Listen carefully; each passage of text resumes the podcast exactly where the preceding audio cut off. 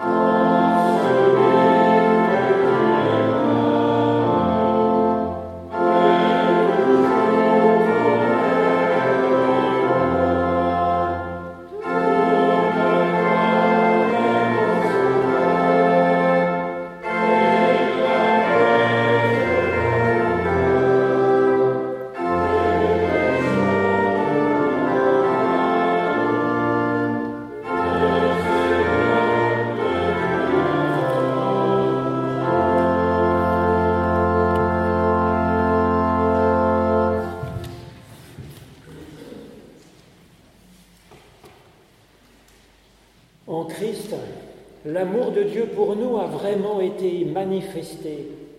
Il nous dit, Venez à moi, vous tous qui êtes fatigués et chargés, et je vous donnerai du repos pour votre âme. Alors c'est fort de cette promesse que nous pouvons nous tourner vers Dieu en toutes circonstances pour lui demander et son pardon et son aide pour avancer. C'est ce que je vous propose de faire en suivant du cœur cette prière de Saint Augustin au IVe siècle.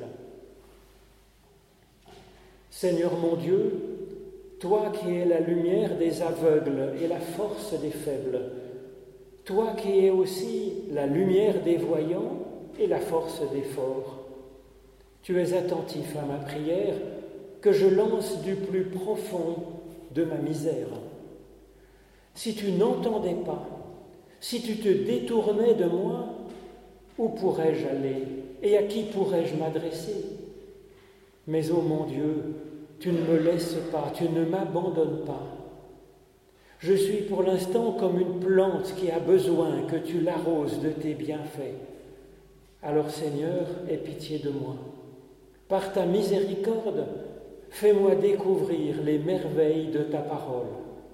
Je te le demande par Jésus-Christ, en qui sont contenus tous les trésors de sagesse que je cherche dans les livres.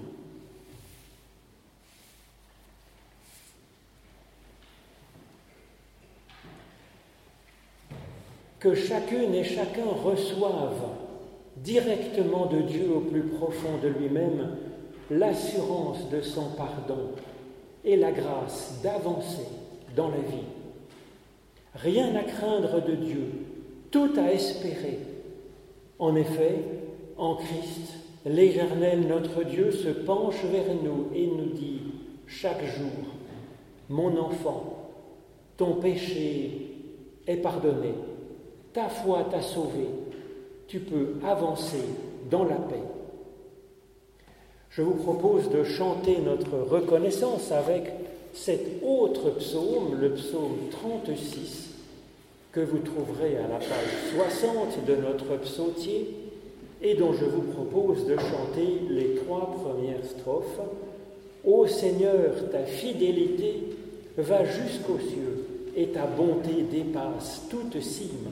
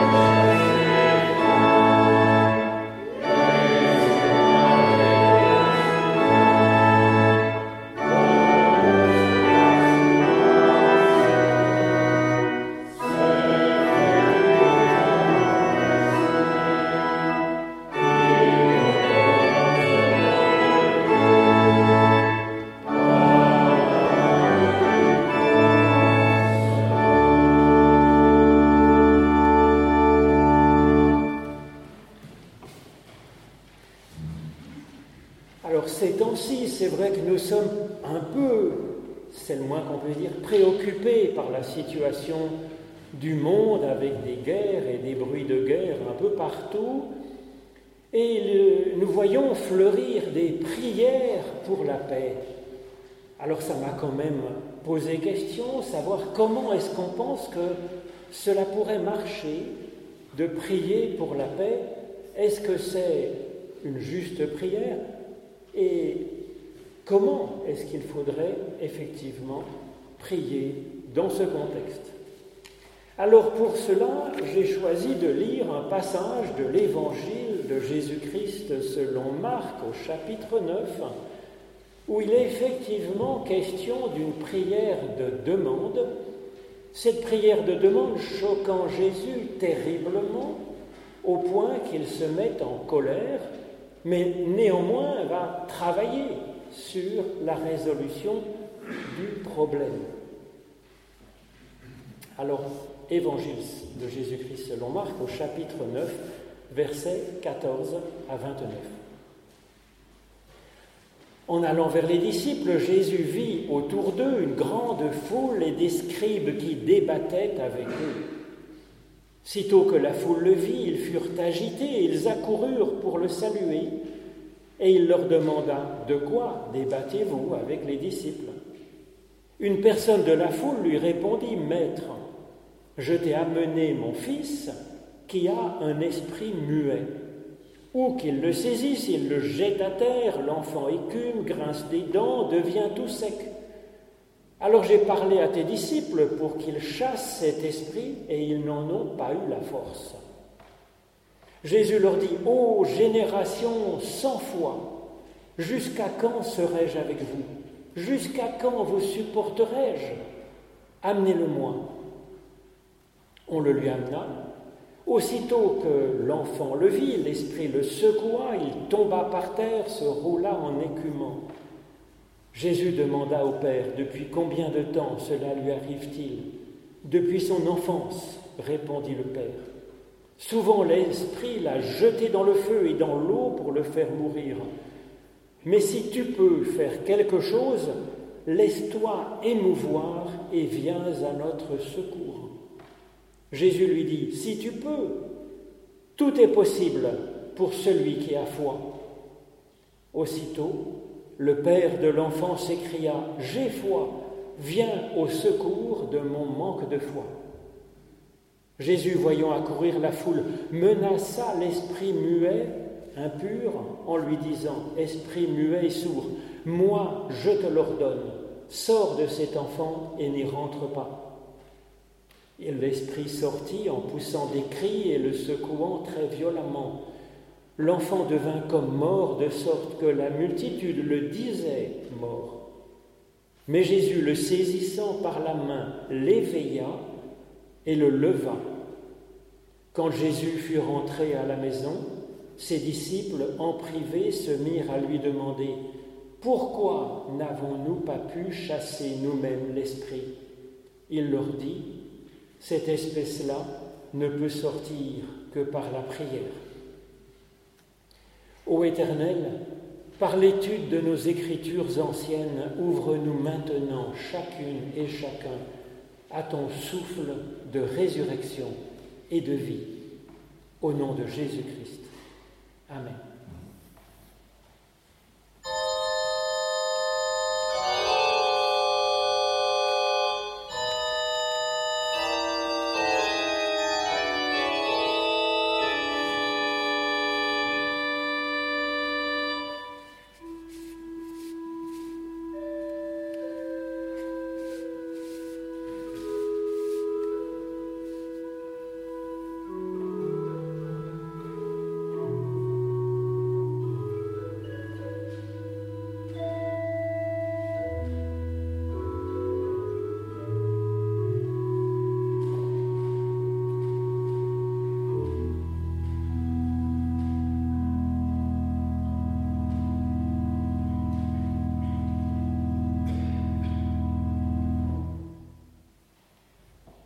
Jésus leur dit, Ô génération sans foi, jusqu'à quand serai-je avec vous?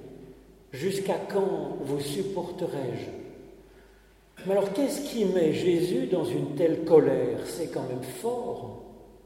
Il est manifestement déçu, il est désespéré. Il n'en peut plus de cette humanité et de ses disciples qui ne comprennent rien et qu'il doit pourtant élever dans la foi. Jésus semble alors douter de sa mission de Christ, non du bien fondé de cette mission, mais d'en avoir la capacité. Sur la croix aussi, Jésus se met à douter. Il doute que Dieu l'accompagne en disant Mon Dieu, mon Dieu, pourquoi m'as-tu abandonné? Et nous retrouvons ici, dans ce cri de Jésus, dans cette déception devant la foi des disciples, devant leur prière, nous retrouvons ce Jésus très humain, désemparé. Mais c'est de l'humanité qu'il doute alors, de sa capacité à trouver la foi, une vraie foi profonde, sincère. Alors ce cri de déception et de désespoir de Jésus dure un instant, une seconde, et déjà, déjà il entreprend pourtant de répondre à la demande qu'il avait pourtant tant déçue. Il dit, dans le même souffle, quasiment dans la foulée, Amenez-le-moi, cet enfant qui a un problème. Et je trouve qu'il y a là, dans ce geste, dans cette parole de ce Jésus fort déçu, mais qui néanmoins se met au service, il y a là un témoignage essentiel, je pense. C'est une théologie que Jésus nous apporte là, qui n'est pas présentée sous forme d'une leçon, Dieu est ceci, Dieu est cela. C'est une théologie en acte ce n'est pas une éthique qui poserait des obligations, des interdits qui nous seraient proposés. Non, c'est une théologie en acte que nous offre ici Jésus. Nous n'avons rien à craindre de Jésus, même s'il lui arrivait d'être terriblement déçu de notre foi, jamais il ne nous laissera tomber. Il travaillera encore et encore à nous faire avancer. Et puis c'est une éthique en acte. Quand nous sommes déçus et en colère de ceux qui sont autour de nous, mieux vaut le dire. Et on peut le dire sincèrement quand c'est pour ensuite avancer ensemble, comme Jésus le fait ici. Mais alors qu'est-ce qui met Jésus tellement en colère? Un homme demande la guérison de son fils terriblement souffrant. Qu'y a-t-il de plus naturel? D'ailleurs, avec Jésus, le résultat va effectivement aboutir à ce que le Fils puisse vivre et même ressusciter, nous dit la fin du texte. Alors, ce qui est gravement en cause, c'est plutôt une question de foi, comme l'indique Jésus dans son cri de désespoir. Ils n'ont pas de foi. Ou c'est pas ça la foi? Alors regardons donc qu'est-ce que dit, qu'est-ce qui est dit sur l'attitude de l'homme et des disciples, puisque c'est ce qui met Jésus tellement en colère, tellement déçu. L'homme, il explique les symptômes de son fils, c'est normal. Puis il dit, j'ai parlé à tes disciples pour qu'ils chassent cet esprit, et ils n'en ont pas eu la force. Peu après, Jésus réagit vivement à nouveau quand l'homme lui dit, si tu peux faire quelque chose, laisse-toi émouvoir et viens à notre secours. Mais cette fois, Jésus nous explique un petit peu mieux, il explique à l'homme en le renvoyant à lui-même et en lui répondant que celui qui a la foi peut tout. Et effectivement, alors l'homme comprend il saisit que sa prière de demande révèle un problème radical de sa foi à lui. Et je crois qu'il y a là, je pense, un, un, virage à 180 degrés dans la façon de comprendre la prière de demande que nous adressons à Dieu. Au début du récit, il y a une prière qui cherche à convaincre Dieu de s'émouvoir et de résoudre le problème qu'on lui soumet. Ensuite, l'homme évolue et il y a une prière qui demande à Dieu de nous rendre capables d'avancer avec lui dans la résolution du problème qui nous tourmente et donc de nous donner la foi, c'est-à-dire de retisser un lien de collaboration avec Dieu, de marcher ensemble en confiance, la main dans la main. Et donc la prière de demande qui est exprimée ici et qui évolue me semble mériter d'être creusée. Au départ, il y a une bonne attitude de cet homme.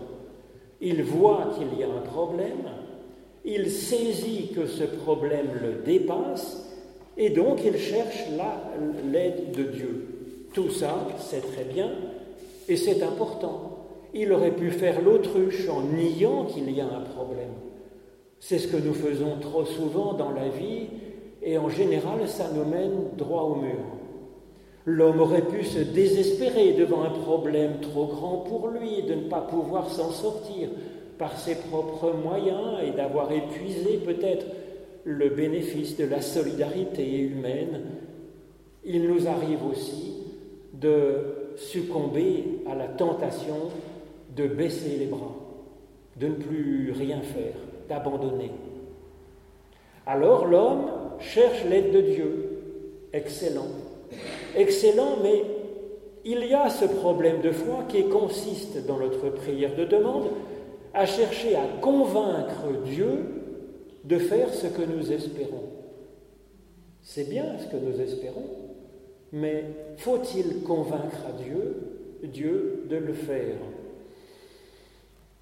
La prière vue comme une télécommande sur laquelle nous appuierions frénétiquement sur les boutons, comme si elle manquait un peu de pile parfois, pour que cela marche enfin et que Dieu réponde à notre télécommande que serait la prière. Si cela fait réagir si vivement Jésus, c'est qu'il y a là un grave danger. Le premier problème est théologique. En faisant cela, on pense, au fond, que Dieu serait responsable de cette souffrance terrible, puisque cela suppose que Dieu pourrait faire quelque chose pour la soulager, mais qu'il ne le fait pas, attendant qu'on le supplie assez fortement pour le pousser à agir. Mais quelle idée de Dieu nous faisons-nous alors Il n'aurait pas fait attention, par exemple, à la souffrance d'un enfant malade ou même à ces centaines d'enfants massacrés au Moyen-Orient la semaine dernière. Ou bien ce serait peut-être euh, aux humains d'apprendre à Dieu la compassion, de lui ouvrir les yeux sur ses souffrances? Ou bien est-ce que Dieu réserverait son aide aux personnes qui ont un bon réseau d'amis capables de le prier ardemment en suffisamment grand nombre et en suffisamment longue prière Et puis Dieu abandonnerait alors à leur sort les isolés qui n'ont personne pour prier pour eux, pour leur cause. Cela n'a aucun sens. C'est même tout à fait l'inverse de ce que le Christ a manifesté de Dieu chaque jour. On comprend la déception de Jésus. À quoi cela sert-il que je me décarcasse? Le second problème que pose le fait de chercher à convaincre Dieu de faire ce que nous espérons, c'est un problème spirituel. La personne qui prie ainsi se place au-dessus de Dieu et cherche à le mettre à son service, à soi-même. Or, il n'est pas impossible que Dieu sache mieux que nous ce qu'il peut faire et ce qu'il faudrait faire pour avancer dans cette situation dramatique. Il n'est pas improbable qu'il vaille infiniment mieux que ce soit sa volonté à lui qui soit faite et non la mienne. Alors le troisième danger dans cette façon de prier Dieu comme avec une télécommande, c'est de nous donner bonne conscience à bon compte finalement. Nous avons prié Dieu pour la paix dans le monde, la balle est dans son camp. Nous avons fait notre part de prier ardemment, eh bien qu'il fasse la sienne et je peux alors retourner à mes petites affaires bien tranquillement j'ai fait ma part. Jésus est donc extrêmement déçu par cette prière de demande. N'a-t-il pas montré assez de compassion pour que nous saisissions que Dieu a une compassion infinie pour chacune et chacun de nous, surtout quand nous souffrons? Jésus n'a-t-il pas montré assez qu'il est bon d'écouter Dieu, lui, et de nous mettre à son écoute? N'a-t-il pas assez montré comment servir l'autre finalement? Qu'une bonne pensée n'a jamais mis de du pain dans la bouche de celui qui meurt de faim Que la bonne pensée, la juste prière, elle est appelée à s'incarner dans des actes. Comme Jésus va prendre cet enfant par la main et le relever. Et pourtant Jésus est sensible à la prière maladroite du Père de l'enfant malade, car il y a là effectivement une vraie détresse. Et Jésus va faire ce qu'il faut. Mais cela passe d'abord par la guérison de la foi du Père de l'enfant malade, et puis celle de la foule qui voit tout et qui entend. C'est à cela que Jésus travaille en réagissant fortement alors voyons ce que cela peut nous apprendre sur la prière de demande. Par exemple, en ce moment de guerre, nous aurions naturellement tendance à prier Dieu pour la paix. Et je crois qu'il est bon de voir ainsi ce qui se passe autour de nous et de ne pas y être sourd, aveugle, insensible. Il est bon de compatir, oui, avec ceux qui souffrent, d'être en souci, pour la mentalité de ceux qui usent de violence envers leurs prochains, par lucre, par haine, par folie, par peur ou par vengeance. Mais ensuite, mais ensuite, comme le père de l'enfant malade, il est bon de chercher ce qui pourrait être fait pour que ces problèmes bien réels puissent avancer. Dieu nous a donné des yeux pour voir, il nous a donné un cœur pour aimer, une intelligence pour discerner, il nous a donné des mains pour créer, il nous a donné des pieds pour avancer, il nous a donné un esprit d'équipe pour faire corps avec les autres, et il nous a donné la foi. Il est bon de prier certainement d'une prière saine. Alors ce n'est pas pour nous défausser sur Dieu que de notre responsabilité personnelle que nous devrions prier alors. Mais c'est dans la conviction que Dieu a déjà fait, qu'il fait et qu'il fera encore tout ce qu'il peut. Prier, c'est espérer qu'il nous embauchera pour faire notre part dans le chantier du monde, pour ces questions qui nous préoccupent. Oui, il y a du boulot à faire à notre échelle, selon notre propre vocation, et c'est cela que nous devons trouver. Prier, c'est se laisser grandir par la foi, dans la foi, dans la confiance à Dieu, comme Jésus invite l'homme à le faire. Alors, nous dit Jésus, tout est possible. Ce tout est possible, cela ne veut pas dire que nous aurions alors la toute-puissance en ayant la foi que notre commande aurait enfin retrouvé de bonnes piles qui la font marcher à tout coup. Même à Dieu, tout n'est pas possible dans l'instant. Il ne voulait certainement pas que des centaines d'enfants soient massacrés. Si c'est arrivé, c'est que même lui n'a pas été, même pour lui, ça n'a pas été possible d'arrêter cette folie. Il me semble très probable que le problème de fond pour arriver à la paix soit précisément de commencer par soigner notre foi à tous, à toutes, à chacune, à chacun, et donc à commencer par nous-mêmes. Comme dans le récit de guérison du Fils, il faut commencer par la guérison, le soin de la foi du Père. La paix alors sera bien plus possible qu'avant. Ce tout est possible de Jésus, c'est comme un chemin ouvrant vers un avenir meilleur, avec Dieu, la main dans la main. Et puis ce tout est possible signifie aussi qu'avec Dieu, nous pouvons nous attendre à tout réellement, à l'imprévu que nous n'imaginons pas, car Dieu est créateur. Nous pouvons nous attendre à des cheminements qui sont inimaginables pour nous aujourd'hui. Avec Dieu, au souffle de l'Esprit, c'est à ce tout est possible que nous nous ouvrons, que nous nous préparons dans la prière. Prier et avoir la foi, c'est être disponible à voir les choses autrement, à élargir notre attente, à ne pas baisser les bras pour agir, nous, en confiance avec Dieu, comme nous le pourrons.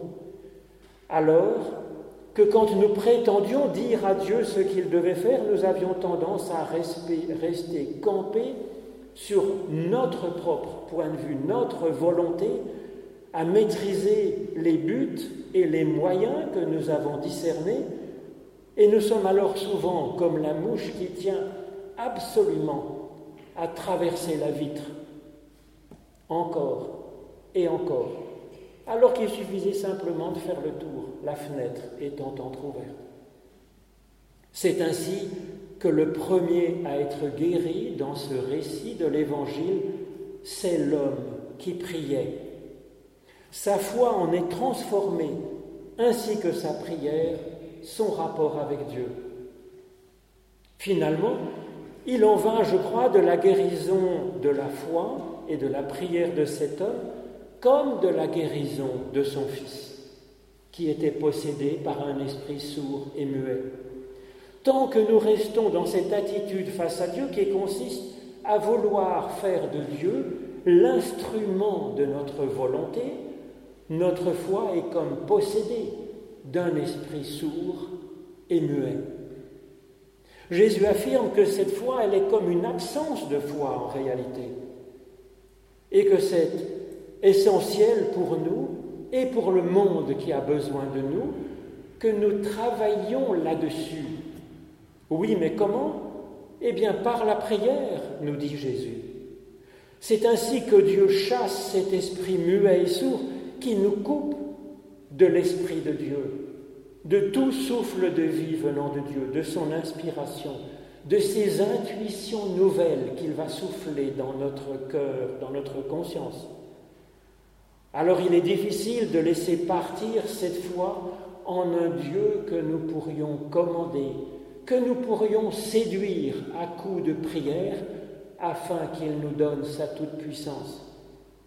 Alors cela peut énormément nous troubler de, de laisser partir cette foi-là magique. Et ça trouble l'enfant qui tombe comme agité, qui tombe à terre comme mort. C'est ainsi que peut, notre foi peut être troublée par ce changement, par cette conversion de foi. Seulement en Christ, c'est pour vivre que nous avons à vivre ce changement, pour une foi qui laisse Dieu vivre en nous, librement. Ce texte emploie alors les deux verbes qui servent dans les évangiles pour parler de la résurrection du Christ par Dieu. L'enfant nous dit le texte, et ça parle aussi de notre foi, de notre être, l'enfant est éveillé et il est mis debout. Il est capable de voir, d'entendre, de parler enfin. C'est être debout et pouvoir avancer. Et puis travailler à la paix par la prière et aussi par des gestes qu'avec Dieu nous saurons enfin discerner. Amen.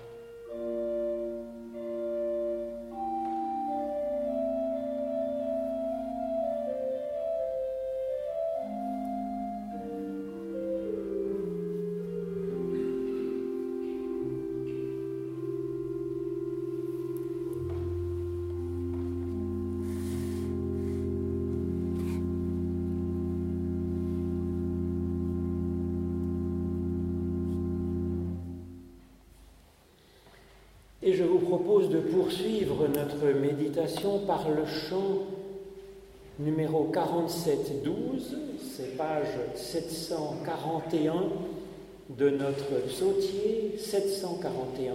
Il faut qu'en Dieu l'on se confie, la paix du cœur se trouve en lui. Les trois strophes de ce cantique de confiance.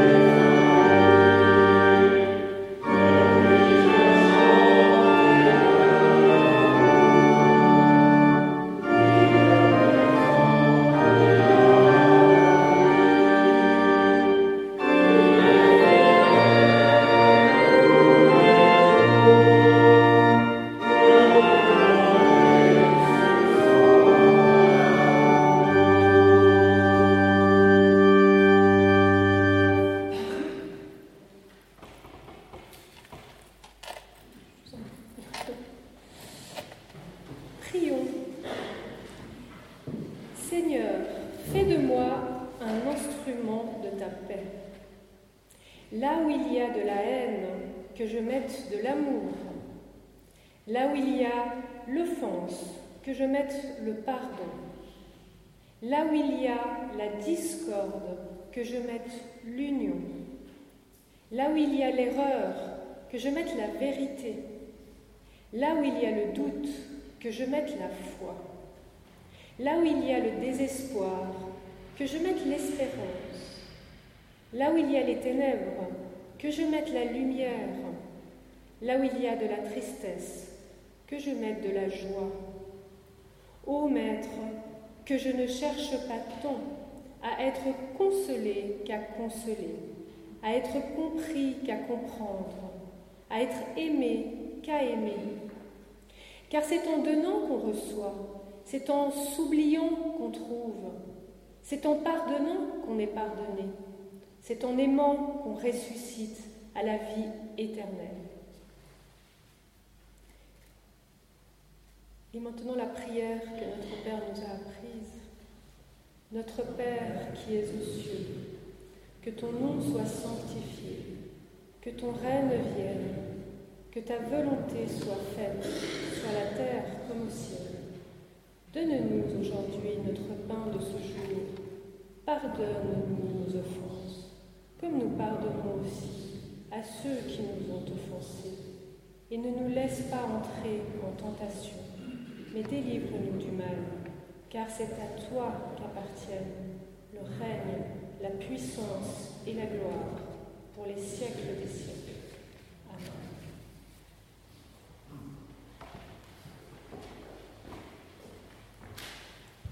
Amen. Grand merci Fabienne pour euh, cette prière et puis aussi d'avoir tout préparé pour que ce culte puisse se tenir des feuilles jusqu'à l'accueil à la sortie, la, verrée que nous allons partager joyeusement.